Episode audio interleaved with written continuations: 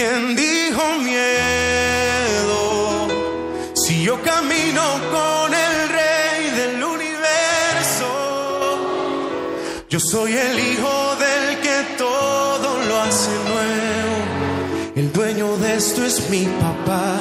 ¿Quién dijo miedo? Si para los que creen en él todo es posible cuando todo está perdido, cuando no hay fuerzas para más, ahí aparece mi papá.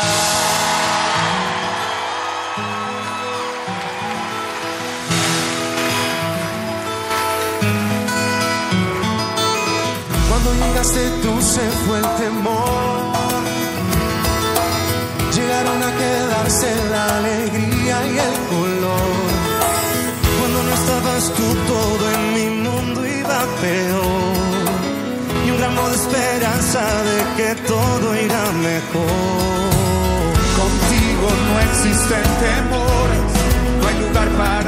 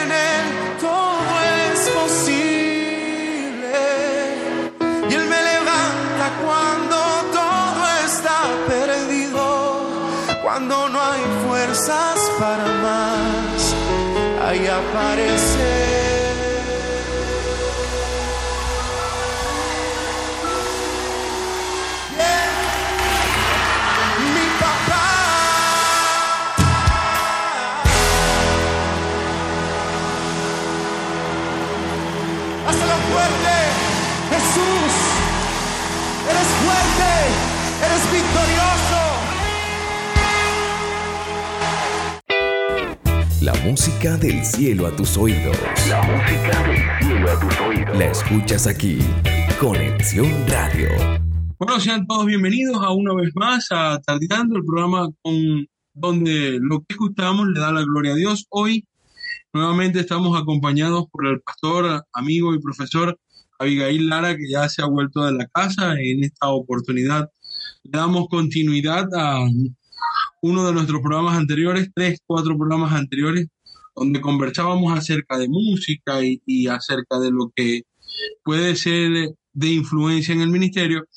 Y el pastor Abigail dejaba o nos hacía entrar a un tema bastante controversial que es la secularidad del cristiano o lo que muchos conocen como la vida secular o la vida cristiana. Antes de eso, voy a permitir que el pastor nos salude y que también nos vuelva a decir qué nos vamos a conseguir en su reproductor musical como último tema esta semana. No creo que me vaya a conseguir el mismo, pastor. Eh, bueno, Gustavo, gracias por la invitación nuevamente, por la oportunidad de acompañarte en tu programa, en tu proyecto. Te deseo el mejor éxito del mundo. De verdad que el Señor siga abriendo puertas en esta área que te apasiona. Eh, bueno, esta semana he estado bastante ocupado y en el reproductor musical está, ha estado sonando lo que normalmente suena, ¿no? No, no suelo hacer cambios radicales eh, cada cierto tiempo y, y bueno, posiblemente encuentres algunas de las cosas que, que veníamos escuchando. Escucho música o, o cuando me dedico a escuchar música, lo hacemos en, en la carretera. Es decir, para escuchar música y prestar atención a la música eh, o, o a determinadas canciones lo hago en carretera. Entonces, normalmente lo que está allí ya no, no cambia mucho. Y tampoco me he tomado tanto el tiempo de actualizar mi, mi lista musical. Me gusta la música, pero eh, ocasiones de, de andar en carretera, de colocar algo de música de fondo, pero no es algo que me apasiona, que me puedo dedicar eh, horas a escuchar música. Pastor, ya entendiendo esto, yo voy a ir directo a, a, lo, a una de las inquietudes más fuertes que tuvimos con respecto a la última conversación. Y es que la gente decía, eh, o se preguntaba, porque usted habla, usted eh, no lo desarrollamos, pero usted lo decía, que el cristiano no tiene vida secular. Entonces que la música secular no existía y que música era música. Entonces, ¿cómo vamos a, a engranar esto de que un cristiano no tiene vida secular? Si yo voy al trabajo eh, entre semanas y no trabajo en la iglesia, sino que trabajo en una empresa, en una fábrica, y eso es lo, como, lo que conocemos como, como vida secular. Lo otro es que a veces en mi reproductor musical, por ejemplo, me he encontrado con hermanos que en su reproductor musical lo que tienen es música muy tradicional y muy comercial. Y eso también lo conocemos como, como música secular. Ahora, pastor, cuando usted dice que eso no existe o que ese término habría que revisarlo, ¿a qué nos estamos refiriendo entonces? Sí, eh, fíjate esto. El, el- el punto es, eh, primero, definir lo que es la música y lo que es el contenido de las canciones que podemos escuchar. Uno de los referentes eh, contemporáneos en materia de música y quien ha, ha debatido y quien ha, pre- ha pre- ha presentado una posición bien clara al respecto ha sido eh, Pedro Ustache, quien es un artista de, de los instrumentos de viento eh, venezolano, eh, radicado actualmente en Los Ángeles y reconocido porque hizo, hizo parte de la musicalización de la Pasión de Cristo. Ok, Él tiene suficiente entre- suficientes entrevistas en internet de- dentro de canales eh, cristianos y él le hacen permanentemente esta- estas preguntas. Y bueno, pero es que la música que tú generas no es música para el contexto cristiano evangélico, no es una música dentro del contexto eclesiástico, pero él ha resumido y ha, ha encontrado una forma de interpretar esto y con lo que ha encontrado paz, que es lo que me parece lo más importante, es que él entiende que la música sencillamente es arte. Cuando hablamos de música, eh, es arte. Y él cita uno de los salmos que dice, todo lo que respire, alabe a Jehová. Y él cita, bueno, y tiene toda una argumentación bien interesante que yo les recomiendo que revisen en internet, donde él habla, por ejemplo, de, de los instrumentos, de, de la, de la armonía. Yo no soy especialista en la, parte musical, pero él explica que cuando esto, el- el ser humano expresa el arte y la creatividad con la que Dios lo ha creado, está eh, de alguna manera mostrando un atributo que proviene de Dios, que es la capacidad de ser creativo y la capacidad de valorar lo bueno. Desde el punto de vista filosófico, tiene que ver con la, con lo, con, con la perspectiva axiológica, ¿no? de- de- del ser humano, es decir, lo que es bueno, lo, lo, lo, lo que es artístico. El ser humano tiene la capacidad de reconocer los, los atributos de la belleza, de la bondad. Entonces, creo que eh, es, distinto el tema del concepto de la música al contexto de canciones o específicamente tipos de letras. Eh, ahí es donde creo que hay que analizar un poco el tema en cuestión.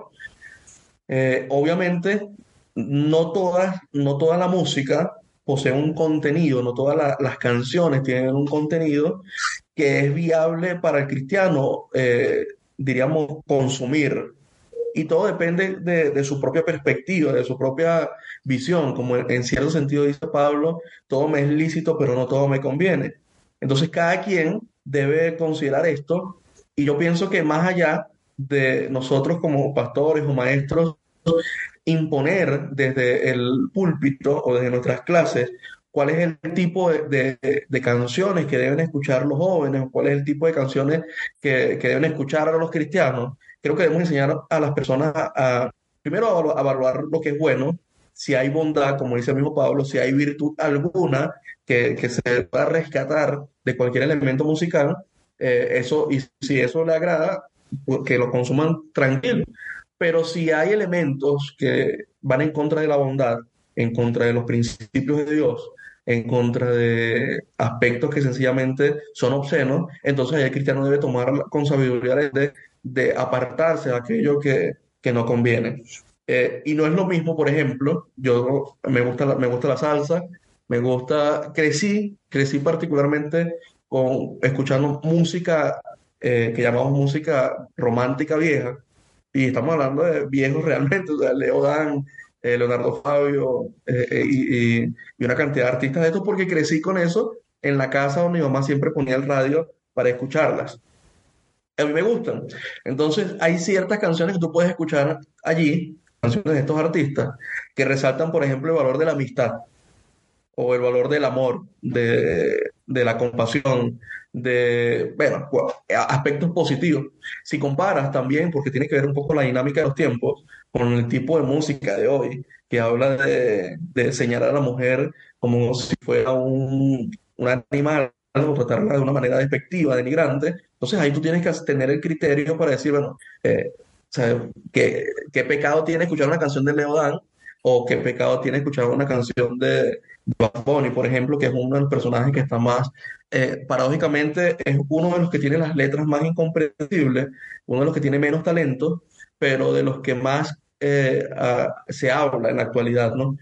Entonces, creo que nosotros, el rol del maestro, del teólogo, del pastor, va en función de enseñar a la gente a pensar con, discernimiento qué es lo que le conviene y qué no, y no solamente nosotros dedicarnos a imponer eh, como, como una vara, ¿no? Porque realmente ahí es donde surge el fariseísmo, donde surge la, actitud de los fariseos, que es tratar de ponerle normas a toda la vida de las personas.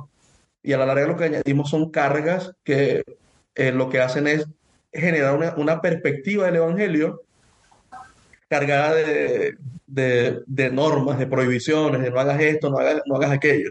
Y creo que precisamente contra eso es lo que Pablo se de cier- de cierta manera cuando le dice a los cristianos, mira, todo me es lícito, pero no todo me, me conviene. Cada uno debe entonces tener la capacidad de elegir qué es lo bueno, eh, qué es lo que puede generar la alegría, qué es lo que puede traerle a su vida bienestar y apartarse de aquello que es negativo. Entonces, si lo analizamos de- de- desde esa perspectiva, creo que vamos a tener un, un panorama o un abanico más amplio para tomar nuestras propias decisiones en cuanto a lo que escuchamos o no.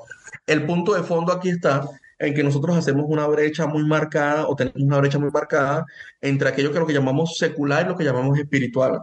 Eh, yo voy al trabajo, como mencionaste al principio, y es mi trabajo secular y este es mi trabajo espiritual. Es decir, ser pastor es mi trabajo espiritual, pero si yo trabajo en una compañía, ese es mi trabajo espiritual. Y hay una confusión de fondo, hay, hay un problema teológico de Claro, fondo. y ahí, ahí es donde quiero que lleguemos, porque la gente no sabe eh, eh, diferenciar o, o, o cómo muchos preguntan, bueno, ¿será que me quito el, el, el traje de cristiano este fin de semana? Que me lo pongo solo el fin de semana, me lo quito el lunes, me voy a la empresa. ¿Cómo, cómo, cómo Sí. combinar todas estas situaciones en lo que mucha gente pregunta, pregunta, ¿ves? Sí, no es tanto combinar, porque combinar tiene que ver con sumar dos elementos que son ajenos. Para el cristiano existe una sola realidad, donde él es una persona que ha sido redimida por el poder del Espíritu de Dios, que ha sido incorporada a- al reino de Dios, y que a donde él va, él es embajador o representante del reino de Dios. Si yo tengo un trabajo en, en un hotel, por ejemplo, casualmente eh, surgió un contrato recientemente para hacer un trabajo de consultoría dentro de un hotel. Y yo puedo decir, bueno, es que ese trabajo es secular, o ese trabajo no es, no es de un pastor o no es un trabajo cristiano. Pero el, el punto es, eh, mi, mi responsabilidad es servirle a esta persona para mejorar las condiciones de, de su, de su negocio. Y, y eso me hizo pensar, por ejemplo, en el caso de José en, Egipto. José sirvió a, a Potifar de la mejor manera que pudo y trajo bendición a la vida de, de- de Potifar, a la familia de Potifar. Eh, incluso más adelante encontramos que donde cuando estaba en una cárcel, y una cárcel no tiene nada de espiritualidad, pero la espiritualidad era lo que acompañaba a José y no era necesariamente el entorno donde él estaba, sino un entorno religioso, ¿no? Eh, y José se portó con integridad en la cárcel, en la prisión, y, sirvió a las personas y trajo prosperidad en una prisión. O sea, que fíjate que, es paradójico esto, porque es un lugar donde hay gente corrupta y José es utilizado por Dios para traer bendición a esa prisión. Y luego José es llevado o es, eh, vamos a decir, es presentado al faraón y nuevamente el, imperio de Faraón no era un imperio donde adoraban al Dios de Israel o donde se adoraba al Dios de la creación, sino que tenían toda una, todo un culto enfocado, bueno, en el propio emperador, en el sol, eh, en los elementos, en el Nilo, en ciertos animales, en el cocodrilo, en el, en el, en el coquito, como decimos acá en Venezuela. Es decir, tenía toda una, un- una, una forma ecléctica de mezclar elementos con culto a la personalidad, con los astros. Y allí la presencia de José trajo bendición a Egipto y salvó la vida de muchas personas. Entonces, ahí tú, te- tú puedes analizar esto y decir, bueno, eh, y José no estaba en, en del contexto del pueblo de Israel, no estaba en el tabernáculo, no estaba en el templo para decir que estaba dentro de un escenario religioso. José estaba sirviendo a gente eh, que más adelante terminarían oprimiendo al pueblo, al pueblo de Israel. Pero lo espiritual y, y la, la mano de Dios, incluso tú lo, tú lo ves permanentemente en el texto, que y, Dios estaba con José y Dios respaldó a José, porque esa es nuestra responsabilidad, ser el testimonio de lo que Dios puede hacer en la vida de las personas, servir en nombre del Dios eh, en quien creemos y dar testimonio de los valores del Evangelio en- eh, que predicamos. Entonces, donde nosotros estamos, nos acompaña una sola realidad, la realidad de que nosotros somos personas que han nacido de nuevo, que representamos al Dios que tiene un, plan redentor de la humanidad y que donde estamos estamos eh, representando al reino de Dios que posee unos valores que son redentores, transformadores de las realidades humanas y de las realidades sociales. Eh, eh, allí creo que se disuelve, no, no es combinar lo espiritual con lo secular, sino es romper con ese paradigma dualista y más bien platónico entre lo espiritual en el cielo y lo terrenal acá en nuestra realidad, sino todo lo contrario, es que donde nosotros estamos somos representantes del reino de Dios y, y nuestra cosmovisión tiene que estar enfocada en una sola realidad. Si quieres ir más adelante, en, en- Juan capítulo 1, cuando dice en el principio era el verbo, el verbo estaba con Dios, el verbo era Dios. Fíjate que, que suena algo interesante porque en el principio, así como en Génesis, cuando Dios crea lo material, o crea, o, o- le da vida a la creación y, a los seres humanos, eh, según sostenemos allí, ves en el principio el verbo estaba con Dios, pero no, se, no es un verbo y no es la palabra que se queda en, en- en lo, en lo platónico, en el mundo de las ideas, sino que en el versículo 14 claramente nos dice, y ese verbo se hizo carne y habitó entre nosotros, y vimos su gloria, gloria como unigénito del Padre lleno de gracia y de verdad. Entonces vemos a, a Dios mismo irrumpiendo en la historia para, para mostrarnos cómo, cómo debemos vivir y cómo debe ser nuestra actitud en medio de este mundo para que, para que las personas digan, ahí está la gloria de Dios. Cuando dice, dice Juan, y vimos su gloria, gloria como unigénito del Padre, llena de gracia y de verdad. Entonces, ese, ese es un poco nuestra misión, poder mostrar al mundo que en nuestra vida eh, es utilizada como un reflejo de la gloria de Dios, que la gente donde nosotros estemos diga, ahí está la gloria de Dios, ahí hay gracia, ahí hay verdad, ahí está, ahí está encarnado, eh, en los, eh, están, están encarnados los valores de un Dios que quiere redimir a la humanidad. Ahora, pastor, entendiendo esto y, y sabiendo esto, también en el trabajo hay cosas a las que como cristianos debemos decirle, no, ese trabajo sí no lo hago. Usted me estaba hablando de que, bueno, de que fueron a un hotel a, a hacer un, un, un trabajo de asesoramiento, pero quizás haya otros espacios donde verdaderamente uno como cristiano decir, no, esto sí no lo hago yo, hasta allá no llego yo, esto va, trasciende mis valores o transforma mis valores, porque hasta donde estoy entendiendo, no es que yo tenga una vida secular o tengo una vida cristiana, sino que yo combino, o, no solo combino, yo invito lo que hago a ser cristiano conmigo. No es que van a ser a convertirse conmigo los que están allí, sino que lo que yo demuestre dentro de eso tiene, tenga que ver con el amor de Dios y con lo que Dios ha hecho conmigo. Ahora, hay un, hay un límite donde decir, bueno, de aquí en adelante yo no puedo, esto trasciende o- o traspasa las barreras de mis límites espirituales que también son morales y éticos. ¿Pudiera eso también Claro. existir o pudiéramos llegar a ese caso en algún momento? Claro que sí, o- obviamente que si te contratan como sicario, eh, a- a- el sentido común y el discernimiento que viene del Espíritu nos va a indicar, eso no nos conviene. A- Además de que es muy extraño que a un cristiano le proponga un tipo de trabajo eh, que vaya en contra de sus principios. Normalmente no sucede tan a menudo, pero cuando sucede, entonces el cristiano debe tomar la decisión de, de saber si esto es conveniente y si esto es lícito para su, para su vida, para su testimonio, y si eso es válido delante de los principios. O invitan a un cristiano a trabajar, por ejemplo, en una clínica de abortos, practicando abortos, eh, que es un tema controversial, o te invitan, por ejemplo, a atender la barra de, de una tasca. Es decir, eh, hay, hay situaciones donde realmente cada quien va a tener que decir, "Bueno, hasta aquí llego yo y, y me regreso. Eh, hasta ahí no, hasta ahí no puedo participar. Me parece Pero, pero como te digo, en, lu- en- en lugar, en lugar de ir nosotros encontrando cada caso particular para normarlo, es enseñarle a las personas a tomar sus propias decisiones, entendiendo que ellos eh, son parte, como te digo, del reino de Dios, que ellos encarnan los valores del Evangelio y entonces en función de esa responsabilidad, cada quien tome sus decisiones libremente. Es decir, yo por libertad decido no trabajar en determinado lugar o, volviendo al tema inicial, escuchar determinada música. Pero es un tema de mi propia conciencia y, y- y haciendo uso de mi propia libertad para tomar mis decisiones, en lugar de que esto se convierta en un manual de procedimientos de algunas iglesias que se predica desde el púlpito y entonces hay que andar como tomando nota de lo que se puede hacer como cristianos evangélicos. Pastor, ahora que usted menciona el púlpito, yo mm, me voy a un tema que se ha vuelto bastante controversial en los últimos días y que muchos Se está, están acab- se está acabando el, se, Tranquilo. está- se está acabando el tiempo, se nos fue la hora volando. tranquilos. Lo que vamos a hacer es que vamos a, a terminar esos cinco minutos que quedan allí y yo vuelvo a abrir otra reunión y seguimos conversando. Entonces, Ok.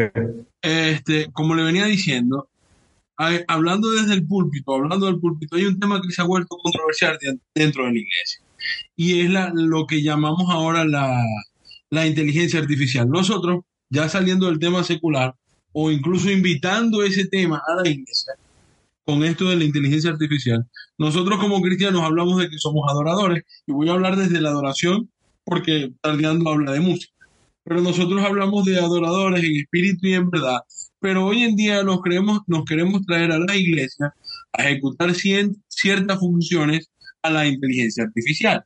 Como por ejemplo, bueno, este, en algunos casos vamos a ir repasando músicos por secuencias que ya lo hacemos, pero ya con mayor, con mayor repercusión vamos poniendo a que las inteligencias artificiales se encarguen de actuar en el culto. Ya incluso hay lugares donde el pastor no lo vemos, sino que vemos un video, vemos un- una pantalla, vemos este, alguien que no está allí, o incluso algo que ya está pregrabado y es transmitido solamente al momento de escuchar la enseñanza o la, adoración o, o la predicación dominical o la música, incluso la adoración en la iglesia. Entonces, esto que está creando el mundo, que es al que nosotros debemos ir y tratar de traer las almas para que puedan ser llevadas a los pies de Cristo, porque ha sido nuestra función eh, o nuestro mandato desde que Cristo ascendió a los cielos.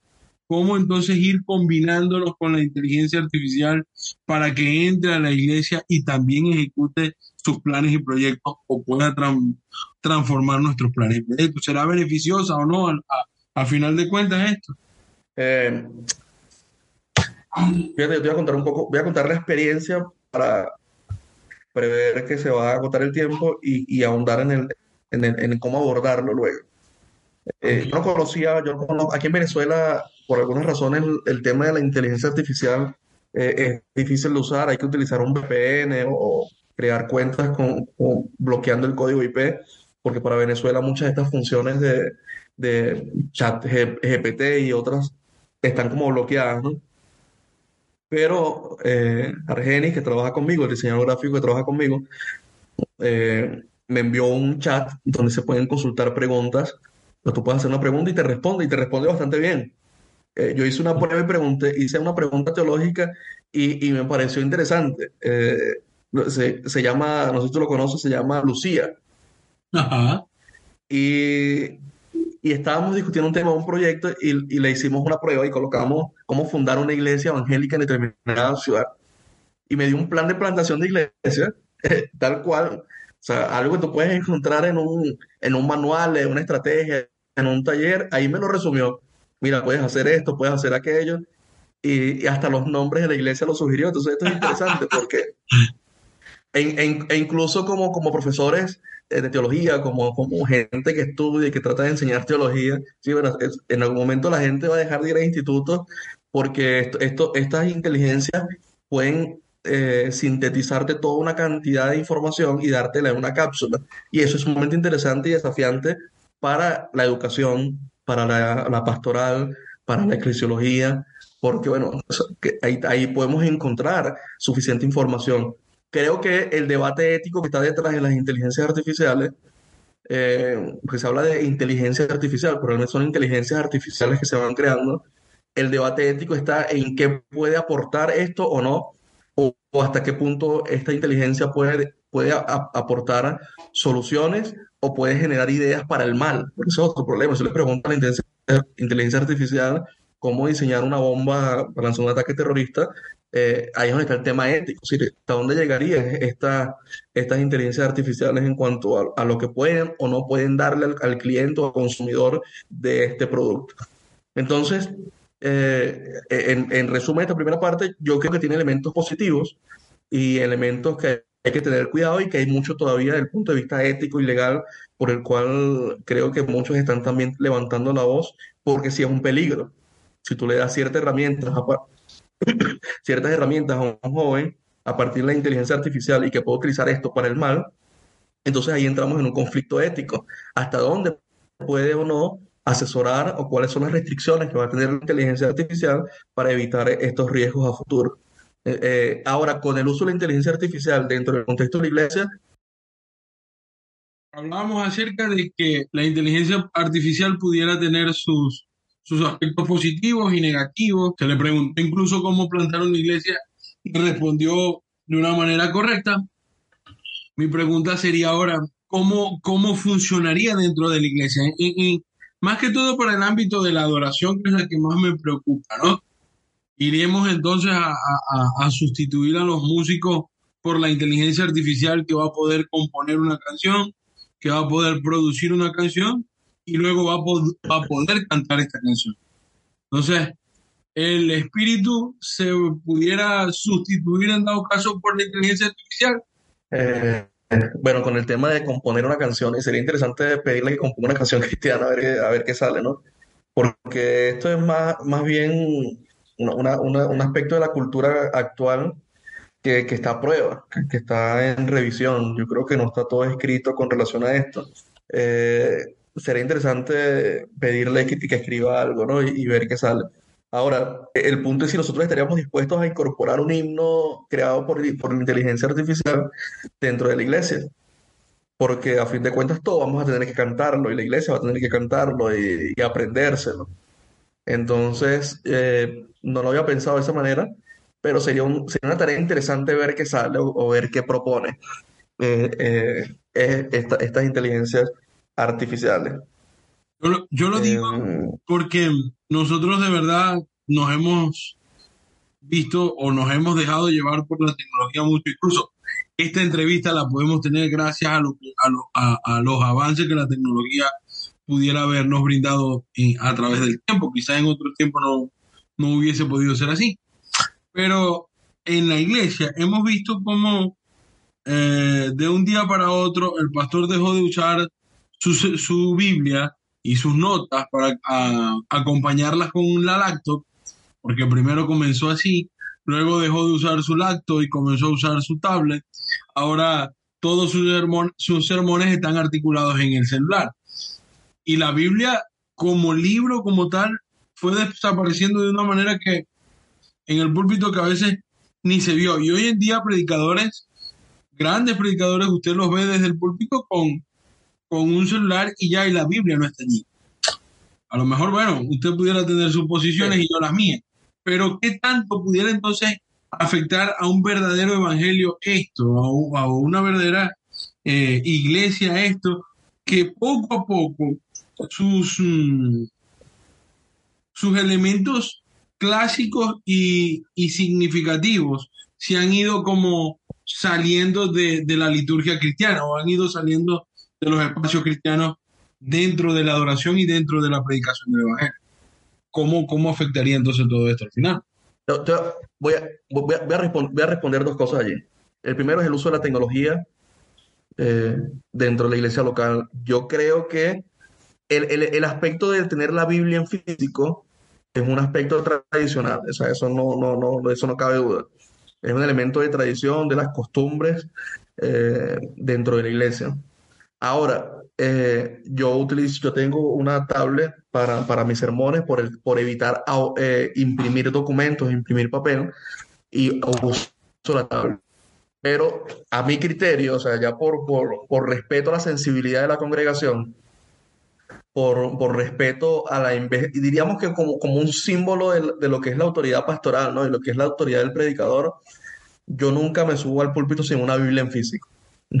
A lo mejor no la voy a usar, eh, a lo mejor tengo todos mis textos en el sermón, pero yo creo que hay, cierto poder cuando yo le pido a la iglesia, hay un impacto allí eh, emocional, más que, más que místico, espiritual, hay un impacto cognitivo cuando tú le dices a la congregación, por favor, abran sus Biblias o vamos a leer tales versículos y tú eres el primero que abres la Biblia para, que, para leer, ¿no? O puede ser que lo tengas en el sermón, pero que tengas tu Biblia allí, para mí eso es representativo. Yo eso ah, eh, quizás es todavía un poco de la forma, de las formas que aprendí, pero ahí sí no lo negocio. Yo creo que por, por respeto a quienes me están escuchando, que hay público de todas las edades, público adecuado o no a la tecnología, eh, y, y por el impacto que eso genera, yo creo que eh, para el predicador particularmente, el poder, y eso lo decía incluso Adrián Roger, eh, él, él decía que cuando iba a predicar la gente abría la Biblia porque sabía que su pastor iba a predicar de la Biblia. No sé, yo creo que hay un elemento allí de, que sí es verdad, que es tradicional, que, que incluso cultural, pero yo lo respeto y yo considero, aunque hago mis sermones y lo puedo tener escrito en una tablet o un iPad, eh, yo acompaño mis sermones y subo a la predicación con, un, con mi Biblia en la mano. Me parece que es, un, un tema de representatividad de la dignidad del pastor y de la solemnidad de, de exponer la no, no, no negocio, mejor dicho, eso. Eh, hay pastores que ya se lo toman más a la ligera y salen con sus celulares y, lo hacen. Y, y no, y no es decir si, si Dios los usa o no los usa o si esto es bueno o es malo, pero en particular yo no me siento cómodo. Subiendo al, al púlpito, subiendo referencia a una clase sin, sin acompañarme. A lo mejor una clase académica es otra cosa, ¿no? Pero al menos en- dentro de la iglesia no comparto el, el sustituir, el tener el, el libro en la mano. O sea, me parece que hay un impacto emocional ahí bien interesante en la audiencia.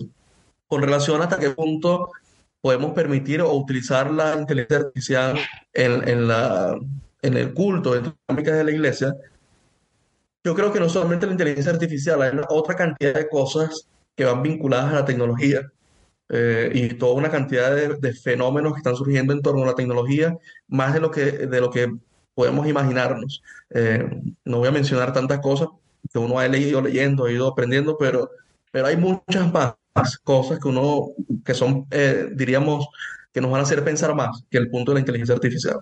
Pero en todo caso, yo creo que hay elementos de la cultura, y esto lo aprendí eh, en mis estudios de, de maestría y lo he ido fundando en, en mi, tra- mi trayectoria como educador, como pastor, como eh, maestro, etcétera, que es cómo podemos acercarnos a la cultura desde un punto de vista teológico, es decir, para reflexionar en torno a, a ciertos aspectos de la cultura. Lo primero es que hay elementos de las culturas que se condenan. Hay elementos de la cultura que realmente no podemos tolerarlos, no podemos aceptarlos. Como, por ejemplo, volviendo al tema de la música, el hecho de que a una mujer se compare, se le compare con un perro o con un animal, ¿no? Esos Claro. elementos de la cultura que no podemos tolerar y que los condenamos. O, por ejemplo, que se quiere imponer en los colegios, enseñarle a los niños sobre el, el tema de la, de la tolerancia. Bueno, la tolerancia es una cosa, pero de pretender colocar como normal el, el concepto de diversidad de género, que es una contradicción en sí mismo, es como un oxímoron en, en oxímoron, en, se conoce en lingüística, ¿no? Una contradicción en sí mismo, es como decir el hielo frío, el hielo, el hielo caliente, o como decir el, el, agua sólida. O sea, es- eso, es- son cosas totalmente contradictorias. Entonces, hay aspectos de la cultura que se condenan, que no podemos aceptarlos bajo ninguna circunstancia. Hay otros aspectos que se critican, que hay que hacer una revisión, que hay que quizás desmenuzarlos para encontrar lo positivo Claro. y, y señalar qué es lo negativo de determinados aspectos de la cultura. Esto puede aplicarse a, la inteligencia artificial, ser, criticarla.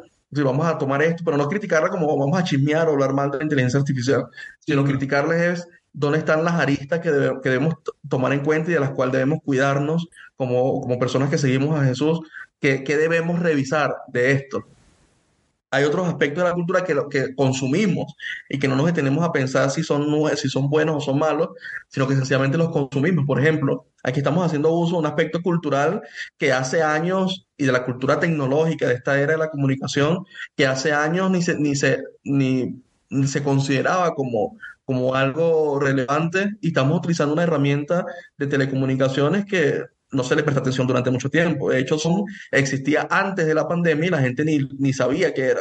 Y, y desde antes de Zoom también existía ya Skype y otras Sí, había tecnologías. plataformas que prestaban un servicio similar.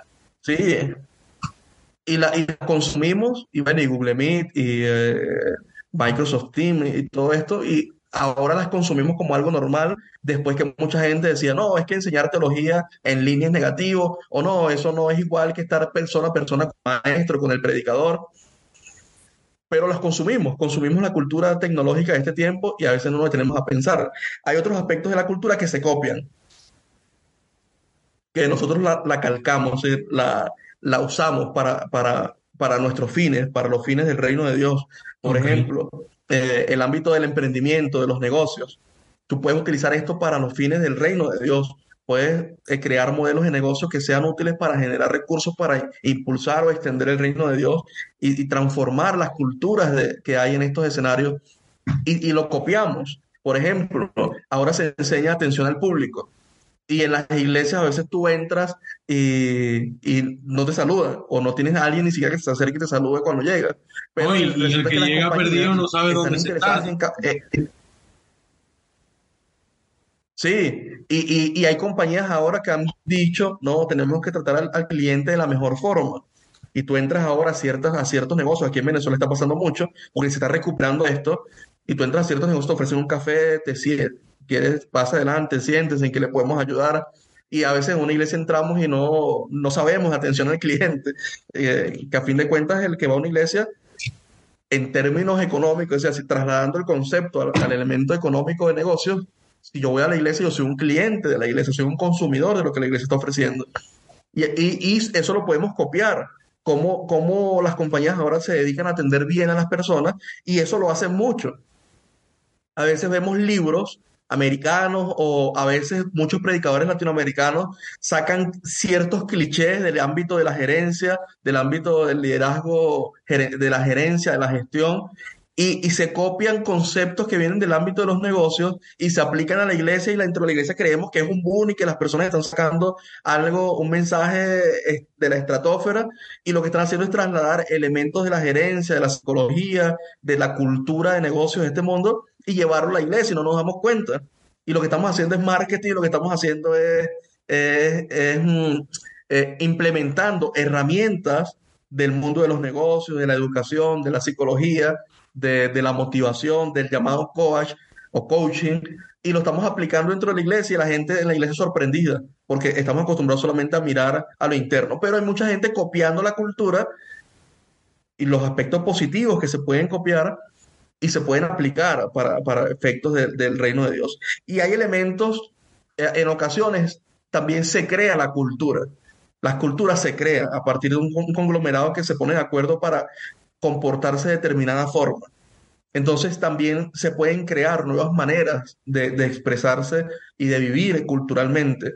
Eh, tú puedes de entrar dentro de una sociedad donde la gente no se saluda, por ejemplo y, eh, o en un edificio donde la gente no se saluda y tú ahora comienzas a decirle a las personas buenos días, buenas tardes, buenas noches y comienzas a crear una cultura distinta al punto que las personas comienzan a contagiarse y, a tener buenos modales y eso sucede en diferentes ámbitos.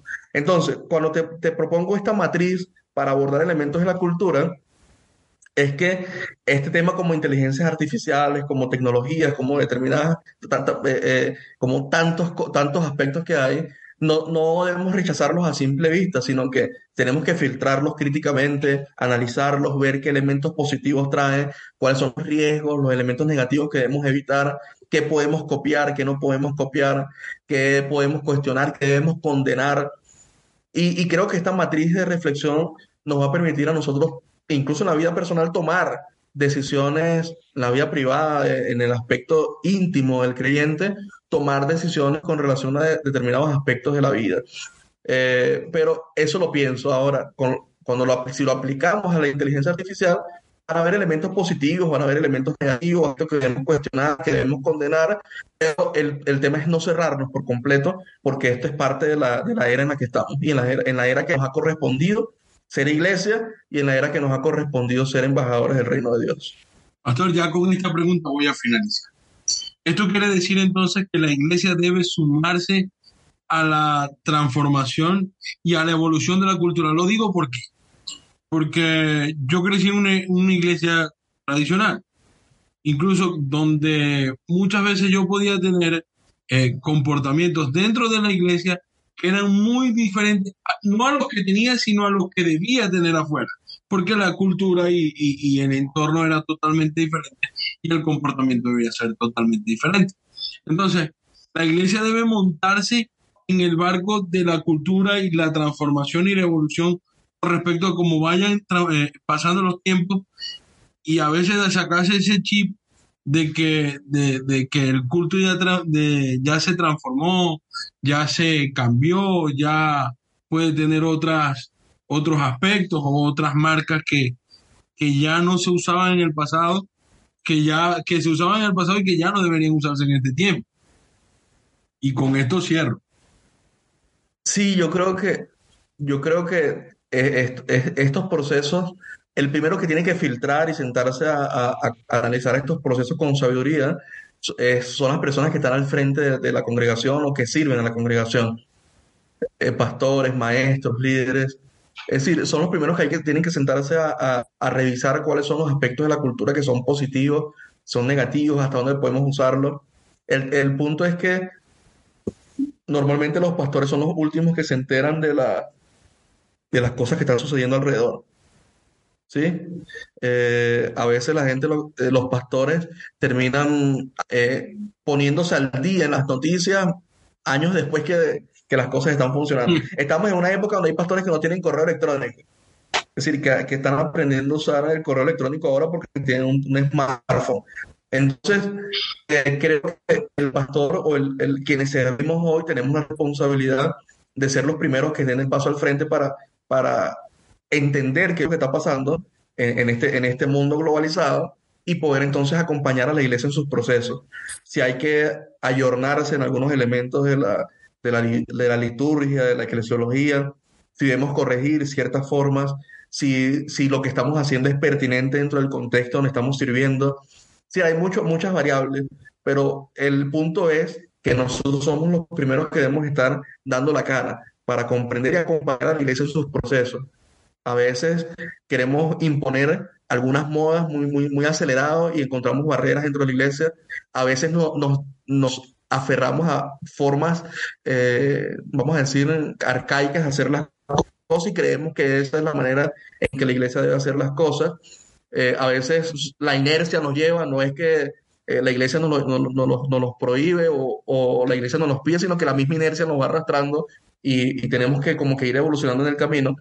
Pero creo que eh, con relación a, a me haces, nosotros tenemos la responsabilidad de acompañar a la iglesia en estos procesos sin atropellarla, sin aferrarnos a las viejas maneras en, en determinados aspectos de forma, como si esto fuera la única manera de hacer las cosas.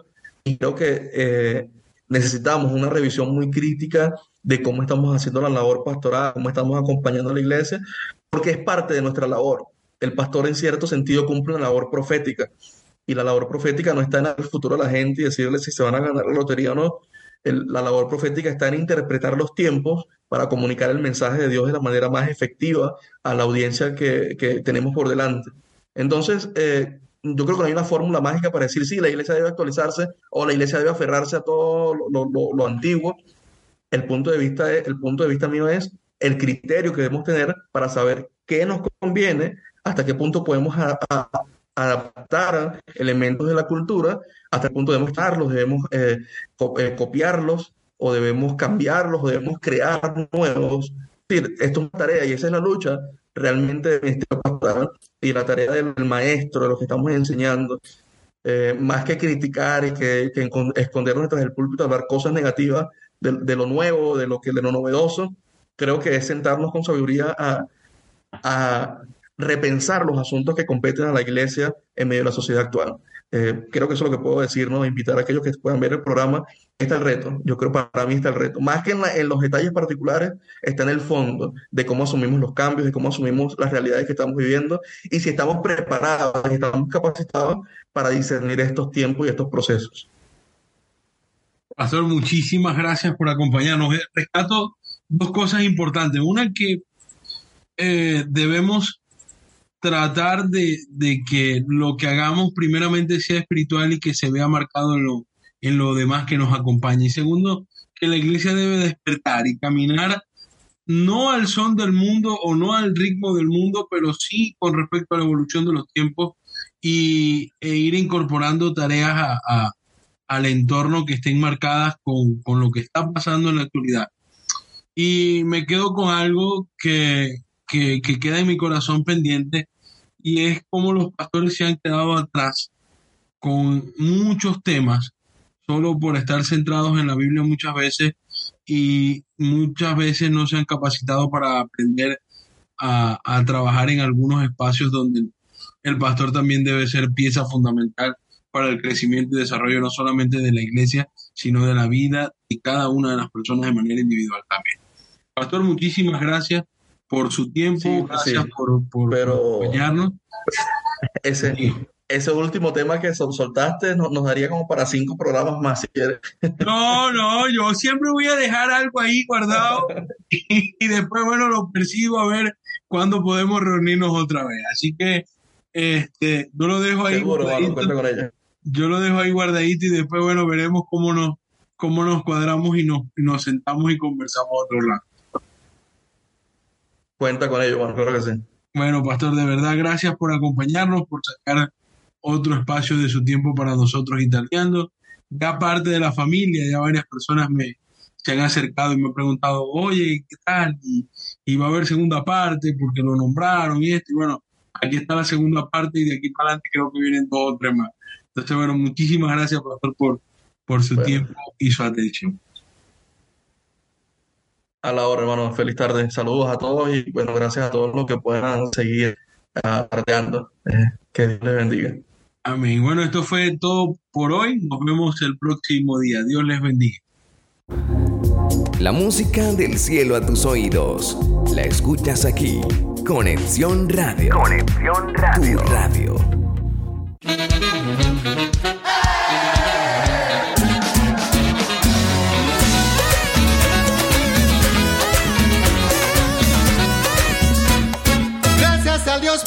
Yo fui sanado de todo estrés.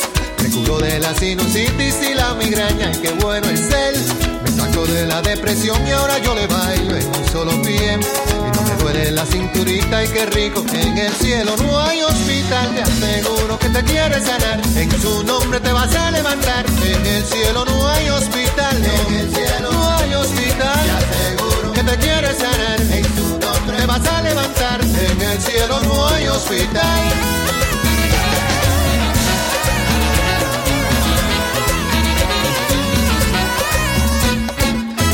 A Jesucristo yo fui sanado, un gran dolor. Para él no hay nada imposible, todo lo puede, qué gran doctor. Me sanó del ojo derecho y de un prolapso en el corazón. No me duele la espalda baja y qué rico. En el cielo no hay hospital, te aseguro que te quiere sanar. En su nombre te vas a levantar. En el cielo no hay hospital, en el cielo no hay hospital. Te aseguro que te quiere sanar. En su nombre te vas a levantar. En el cielo no hay hospital.